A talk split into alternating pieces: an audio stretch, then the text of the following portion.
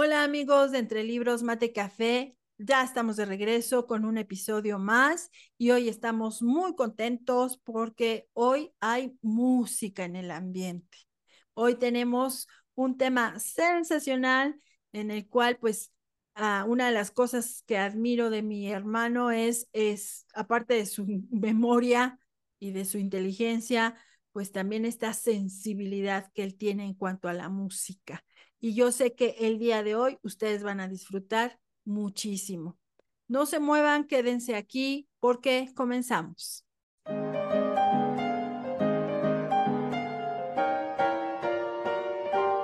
Bienvenidos a Entre Libros, Mate y Café con Laura y Javier Estrada. Entre Libros, Mate y Café advierte que las opiniones vertidas en este podcast son de ávidos lectores a quienes les encanta opinar de lo que leen, porque la vida entre libros tiene más vidas.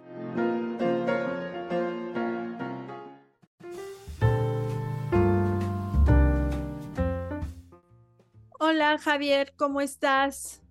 Muy bien, muy bien. Muchas gracias nuevamente por acá y para platicar temas, pues nos encantan los libros y en esos periodos también había música, entonces música y literatura pues siempre van juntitos, ¿no? ¿Qué pasaba en cada etapa de la historia en lo que va evolucionando la música? ¿Qué también qué había de libros en ese entonces, ¿no? Porque a lo mejor también algunos de los escritores pues se dedicaban con cierta música, entonces pues bueno, la música es, es alimento para el alma. Así es, Javier, y, efectivamente, bueno, al menos eh, en esas tardes en que tú y yo leíamos, eh, siempre poníamos música y, esa, y la música nos acompañaba desde Beethoven, Chopin. Bueno, a mí me gustaba más este Chopin en ese tiempo para leer y este después también me gustó leer con eh, otros músicos sensacionales como Michel Yarré y eh, que, uff, bueno, o sea, leer con esa música de fondo es impresionante. Y después también hay música que te inspira, ¿no, Javier? Que te mueve a escribir. De repente estás eh, escuchando alguna música y te vienen a la mente recuerdos o vivencias o a lo mejor sentimientos si quieres plasmarlos en ese momento, porque la música está siendo ese vehículo, te está llevando a esa sensibilidad, está abriendo todos esos sentidos que te, que te hacen disfrutar del arte, que te hacen disfrutar de la vida. Y bueno, Javier, a mí me gustaría también que tú nos comentaras para ti, para ti, ¿qué es la música? Mira, la música son ondas sonoras, son acordes que precisamente hay, te llegan al alma, te, identificas con, ciertas notas, con cierto instrumento. Me encantan los violines, la viola de gamba, me gusta el laúd, me gusta, o evidentemente el, el clavicémbalo o clavecín, este instrumento que era, si alguien por ahí vio Los Locos Adams, es este, muy común, ¿no? Eh, ese, ese, instrumento de, teclado que tiene un sonido muy, muy metálico y, muy similar a, una cuerda muy tensada. Ese instrumento me encanta. Evidentemente la música de órgano, la ópera, pero bueno, en fin, cada cosa que, cada instrumento te va, te va alimentando el alma. Eh, yo creo que esta sensibilidad de que tú hablabas la encontramos en los instrumentos y, cuando estos instrumentos tejen un poema para tu, oído, pues bueno, se vuelve fantástico, ¿no? Digo, sin pasar por alto las corrientes actuales, ¿no? El tango, el jazz, el blues, etcétera, etcétera. Oye, Javier, ¿y cuándo es que empieza o cómo es que eh, cuáles fueron los primeros registros que se encuentran de la actividad humana en relación a la música. ¿Tú sabes eso? Sí, bueno, es lo que se denomina la música antigua. En, el, en bueno, para la música antigua se determina desde que el hombre empieza a generar incluso con, con algunos pedazos de madera que tocan algún tronco y se empieza a, generar un sonido. De hecho, en, la época antigua, en, cuando iban a la, gente a las guerras, llevaban un tambor, o, por ejemplo los vikingos, un corno para, para hacerse patentes, ¿no? Y de aquí empieza a surgir, es muy escueto, no había muchos instrumentos, sino solamente sacar ciertos sonidos para que, este, pues, eh, ponerle cierto énfasis a, a, todo lo que iban a hacer. La música antigua inicia así, es un, eh, tocaban algunas caracolas, eh, no lo sé, cosas así que ayudaban a, darnos algo de, sonido, algunas flautas hechas con madera o con hueso, algunos silbatos, cosas así, ¿no? Esto es lo que, lo que nos empieza a dar ciertos sonidos, ¿no? Muchas veces soplados o, golpeados que nos generan una, una percusión. Sí, evidentemente estamos hablando de los albores de la humanidad. Incluso hay instrumentos. Eh, yo, por ejemplo, si uno va a visitar aquí en México las zonas arqueológicas, pues se encuentran instrumentos que reproducen los sonidos de la naturaleza, ¿no? y qué maravilla, ¿no? Que ya desde ahí, eh, eh, a lo mejor partiendo de, de, reproducir los sonidos de la naturaleza, el descubrir del ser humano que también podía generar otro tipo de sonidos y, bueno, pues es un, largo recorrido desde ahí hasta acá, Javier. Platícanos un poco más de este recorrido y sobre todo, hablemos también en cada etapa de la historia de la música que había en la literatura. Sí, bueno, en, ese entonces pues tendremos la famosa Iliada, la Odisea, la Eneida, eh, el libro de los muertos en Egipto, el, Antiguo Testamento, la Biblia, etcétera, ¿no? Yo creo que toda esta parte eh, se considera antigua de hasta el siglo V, ¿no? De nuestra era. Entonces, un montón de cosas, el poema de Gilgamesh en India, registros en Mesopotamia, en India, en China, eh, y todo esto nos, nos eh, enseña que son artes que van creciendo juntas, ¿no? El, arte de la guerra del, de Sun Tzu. Entonces yo me imagino que eh, la música en aquel entonces eran estos platillos, estas percusiones que impulsaban y, como que le daban valentía a los guerreros, etcétera, ¿no? Y, evidentemente a lo mejor la, un poquito el arpa, que se tocaba mucho en el, mundo greco, grecolatino, eh, no lo sé, a lo mejor Aristóteles, Platón y Sofocles usaban lo mismo, ¿no?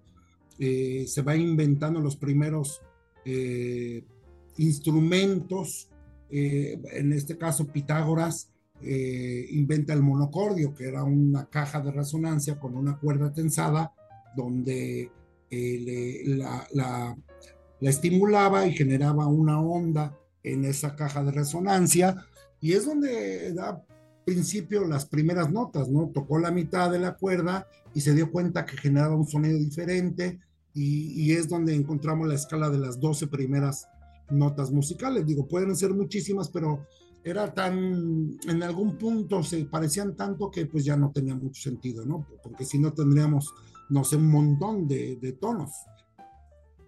Y fíjate cómo trasciende ahorita que hablabas de este libro de, del arte de la guerra hasta la fecha y se utiliza mucho en las empresas para temas administrativos. En algún momento tomé por ahí algún curso de, de planeación estratégica, de proyectos y todo esto. Y es un libro que nos recomiendan mucho leer porque tiene mucha estrategia, tiene mucha visión. Fíjate cómo ha trascendido, así como algunas piezas musicales también han trascendido, pues en la literatura obviamente mucho más y vienen desde aquella época que a veces no lo sabemos, ¿no? Y cuéntanos, Javier, ¿qué pasa después? Bueno, pues ya después viene un poquito la época medieval, y esta música está muy compuesta, digo, el periodo de 10 siglos por música religiosa, ¿no? Sobre todo composiciones vocales muy seculares y entonces tenemos ya el, el inicio de la, de la monofonía, la monofonía religiosa. Normalmente toda esta, esta música estaba encaminada a mm, narrar algunas cuestiones eh, de, de, la religión, sobre todo cristiana, ¿no?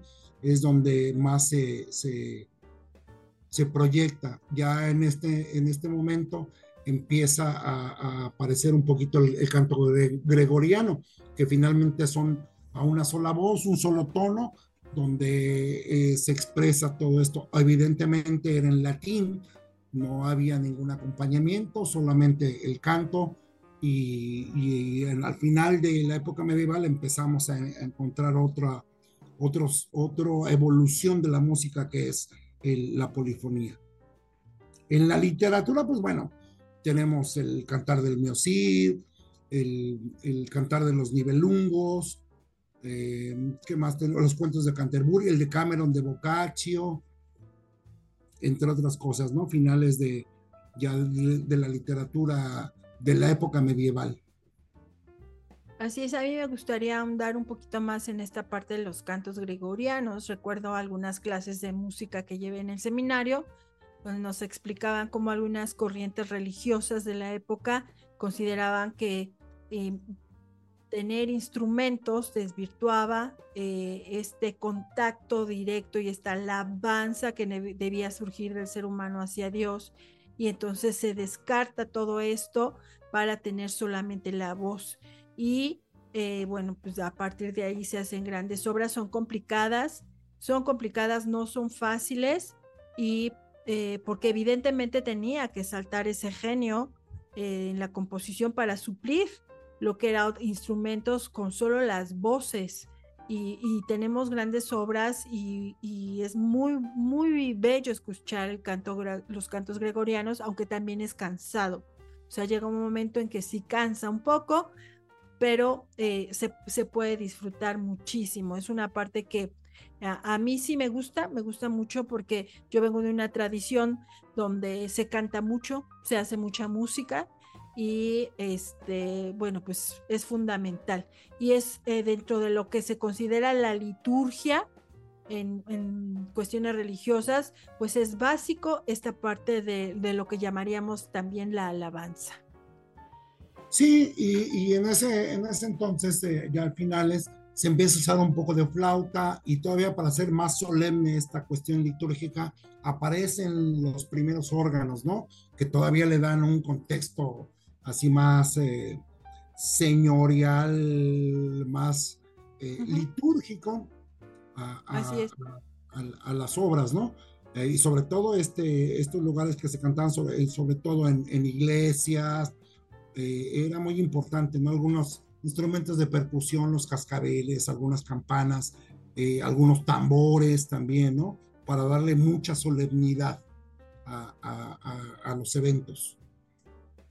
Excelente, Javier. ¿Y, después qué sigue?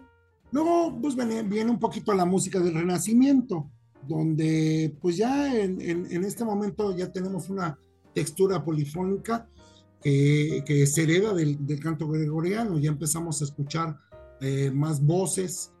Eh, hay que aclarar que cuando hablamos de voces en la música, no solamente es la, entonación vocal, sino ya se empieza a distinguir como voces a cada instrumento, una, un violín, un rebel, una, en este caso la viola de gamba da origen al, cello. Y empezamos a encontrar ya una polifonía.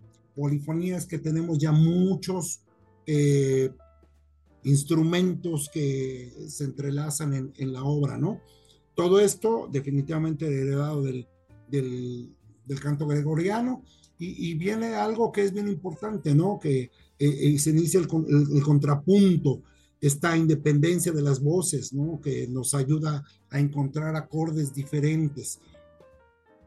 En el, en el caso de la literatura, pues ya vemos la, las clásicas Romeo y Julieta de Shakespeare, Hamlet, la Divina Comedia, eh, el, el, Quijote de la Mancha, por supuesto, y, y, es lo que empieza a dar, ¿no? El renacentismo significa renacer. Entonces, renacen todas las, las partes sensibles del ser humano, tanto en la literatura como en, la, música, ¿no?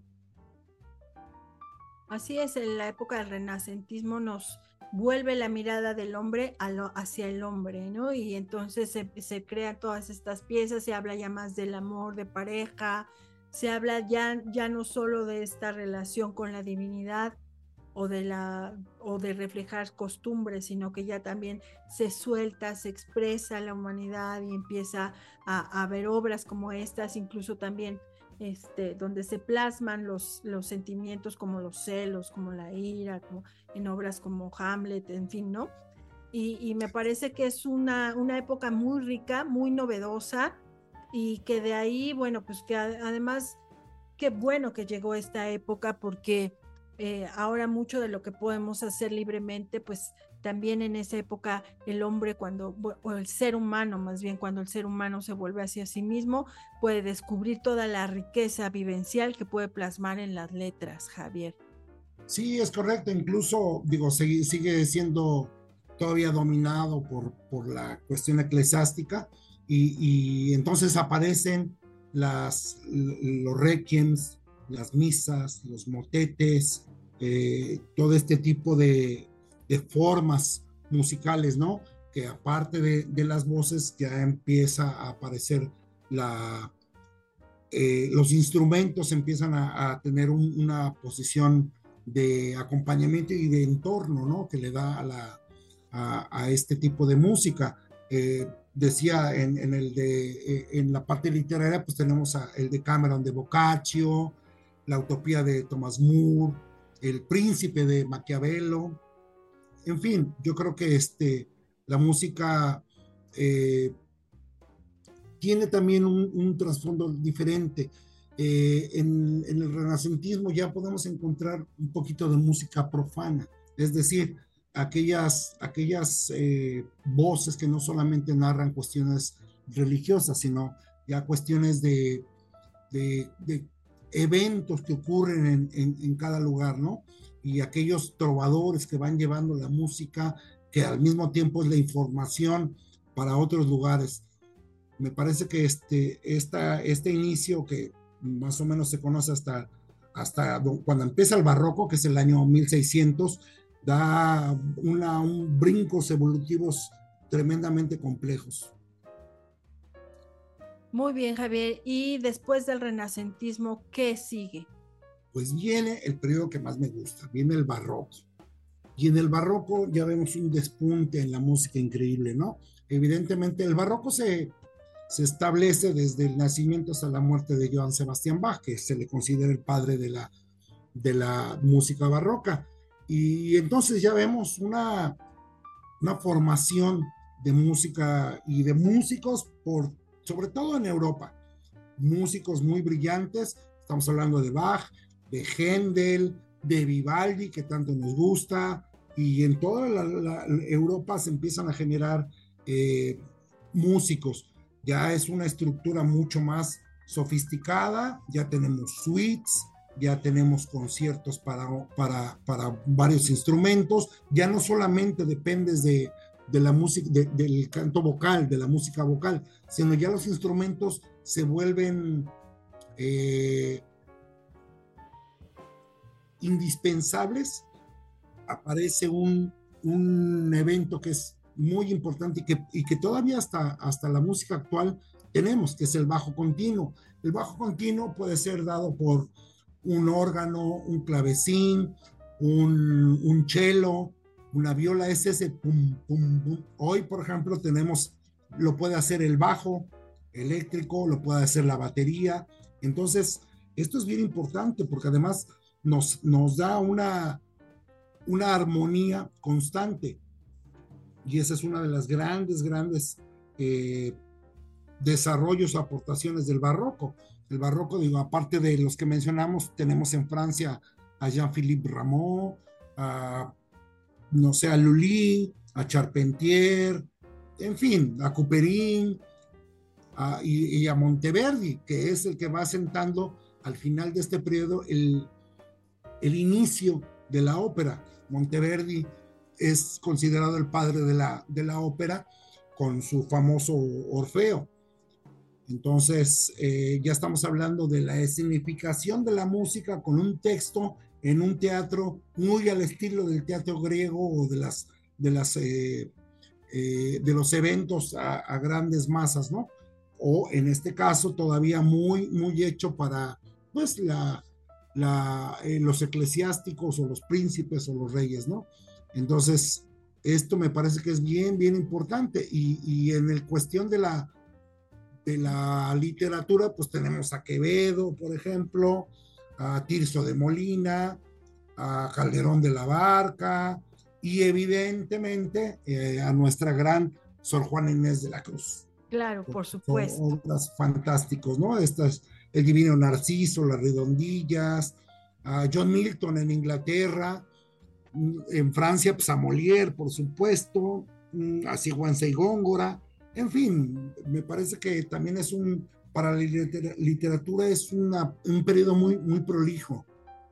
A mí me parece, Javier, que en el barroco también es cuando despuntan los virtuosismos para hacer todas estas interpretaciones en los instrumentos o estas interpretaciones musicales que cuando uno ve notas musicales de estas obras, pues ves bolitas por todos lados, como les digo yo, y, ves silencios y ves cocheas y ves un montón de cosas que definitivamente requiere de cierto virtuosismo. Entonces es ahí cuando también se empieza a dar toda, todo el despunte de esos virtuosos, ¿no?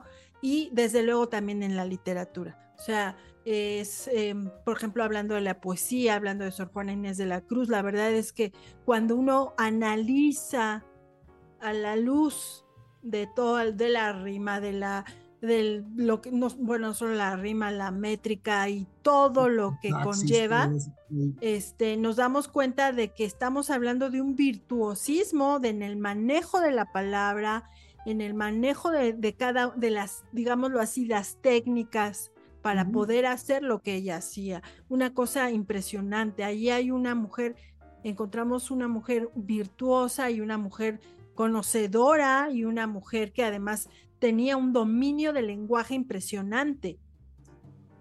Es correcto, y heredera de una tradición literaria fantástica por, eh, digo, por España, al ser todavía eh, un país novohispano, entonces también se nutre de todo eso, ¿no? Y, es verdad, los, los, virtuosos también en la música. Vivaldi era un, un, un monje, era un eclesiástico era un virtuoso de violín.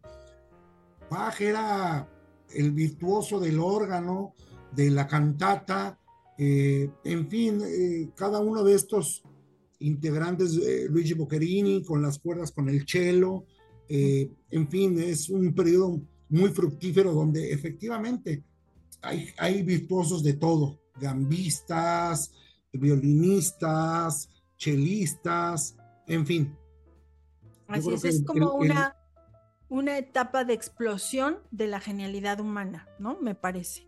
Es correcto.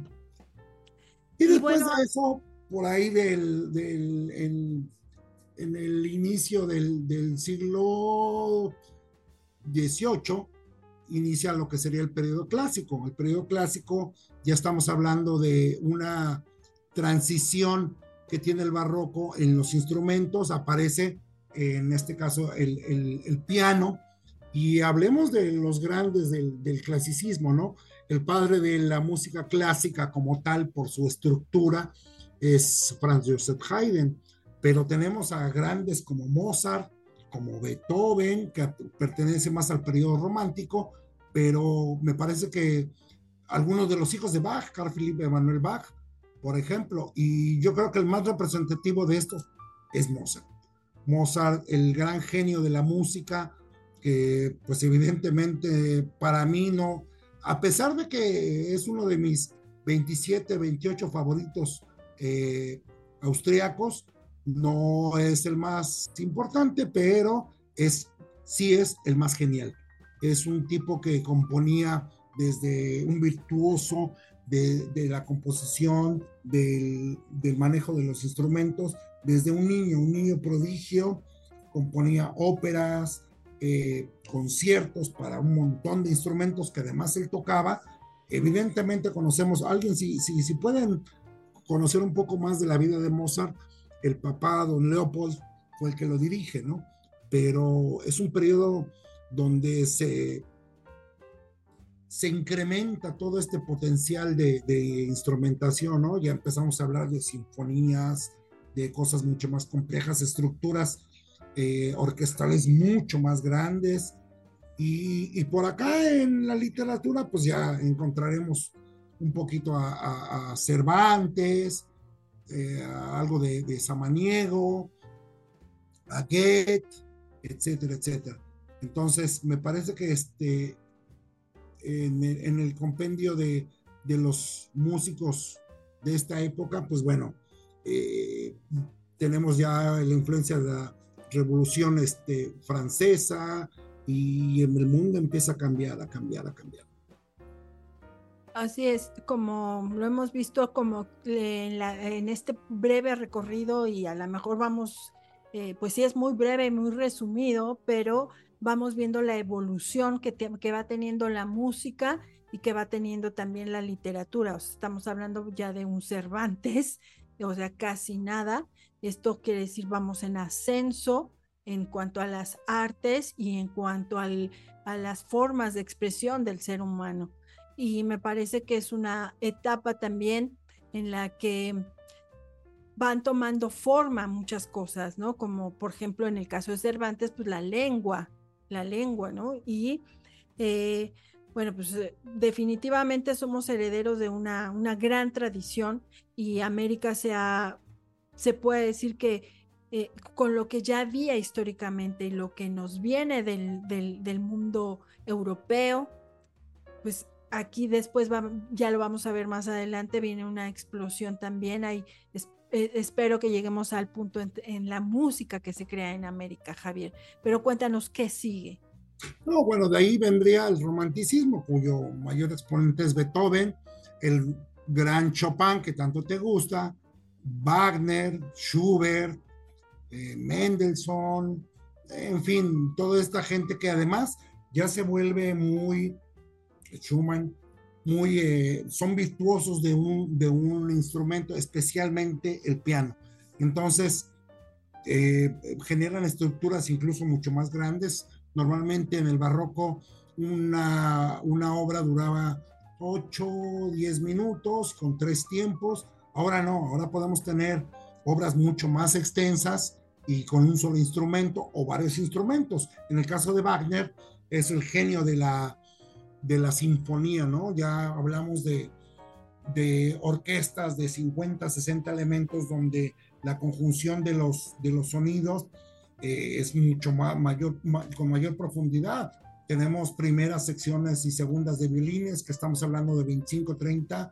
Tenemos 10 chelos, 6 contrabajos, ya tenemos muchas percusiones, los, los instrumentos de viento, eh, como son el, clarinete, el oboe, la flauta, el, el, fagot, el contrafagot, en fin, ¿no? Y, esto le da una majestuosidad todavía mucho mayor a, a, la música. Ya se vuelven estructuras mucho más grandes, ya sinfonías de Beethoven, de Wagner, que empiezan a durar 40, 50 minutos con cuatro tiempos. Entonces, esto nos habla de cómo se vuelve incluso más complejo, sin desdeñar las obras más sencillas como Vivaldi, que eran eh, música de cámara, donde con ocho, nueve instrumentistas se generaba una excelente música. Hoy, cada, en esta época, se vuelve todavía mucho más complejo, pero, porque para hacer que se armonicen 50 o 60 instrumentos, es complicado, ¿no? Y, bueno, en el, en el caso de la, de la literatura, pues ya empezamos a ver un poco de ensayos con Diderot, eh, encontramos a Voltaire eh, y todo, a, Rousseau, a, no lo sé, hay un montón de, literatura que empieza a despuntar, sobre todo por esa búsqueda de la libertad, de una, una forma de, de ver la, la, vida, las cosas, y en fin, ¿no? Yo creo que eh, vemos a estas mujeres, a Jan Austen, a Mil Bronte, a Mary Shelley haciendo el, famoso Frankenstein.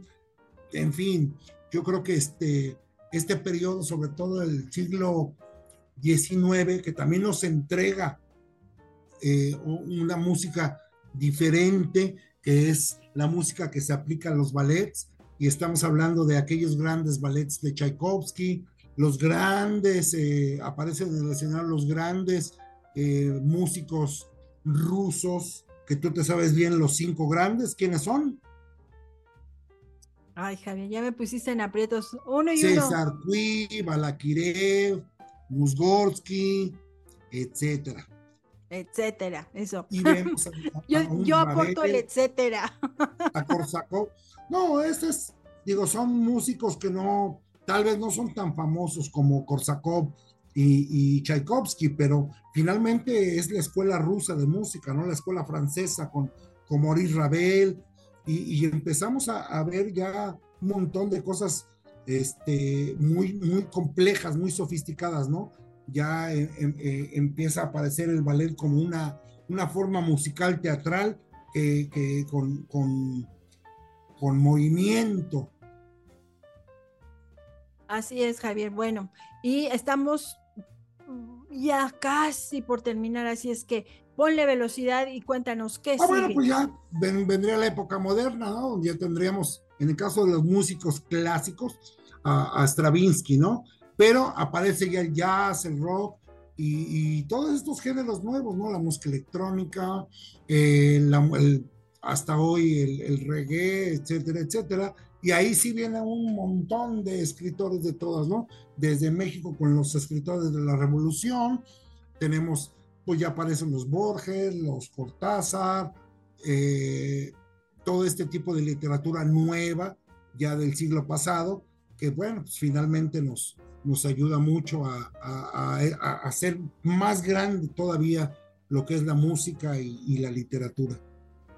Así es, y yo considero también que cuando viene este famoso boom de la literatura latinoamericana, también viene un boom de la música latinoamericana, ¿no? También después empezamos a escuchar música eh, con eh, con quenas, con eh, la, la charango. Trova, la música de trova es correcta, entonces se empiezan a retomar instrumentos muy regionales, en este caso estos instrumentos que mencionas de los Andes, que es una, un concepto diferente, pero me parece que por ahí va toda esta evolución, ¿no? De verdad, qué, qué tan resumido, pero esto, cada periodo es como para hablarlo cuatro o cinco horas, pero bueno. Así en fin. es. Yo creo que de hecho vamos a tener que hacer un segundo programa porque pues bueno, para hablar un poquito más en detalle de las corrientes que nos faltan y de las, de las etapas y las épocas que nos faltan. Eh, a mí sí me gustaría mencionar, por ejemplo, el corrido de la revolución y que ahí vemos, ahí vemos a un Mariano Azuela en la literatura también, por ejemplo, donde todo esto lo que se llamó la novela de la revolución que bien mencionas y me parece Juan que.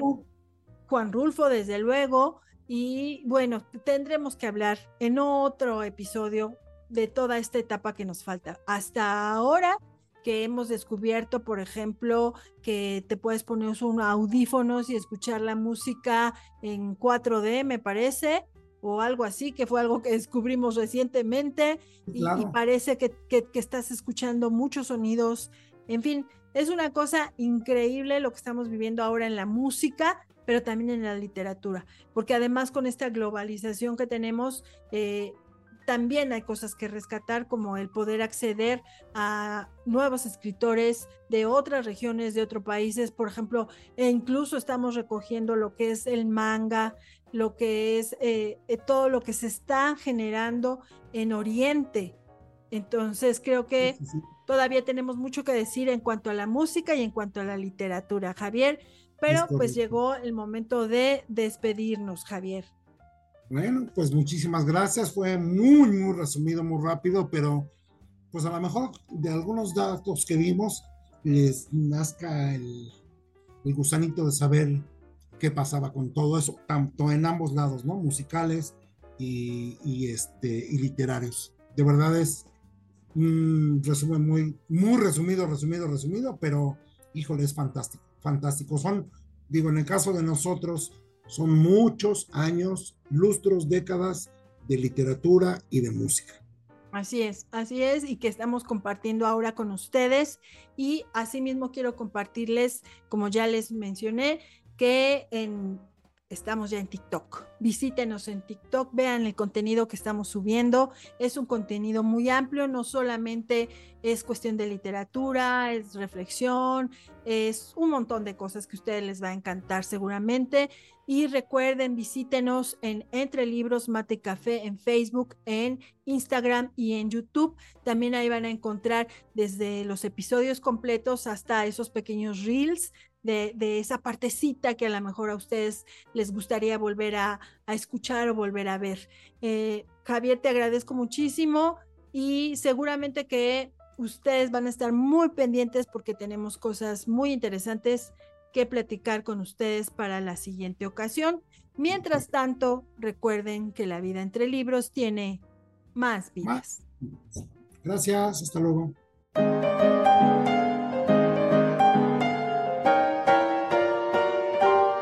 Esto fue Entre Libros, Mate y Café con Laura y Javier Estrada. Gracias por estar con nosotros. Hasta la próxima.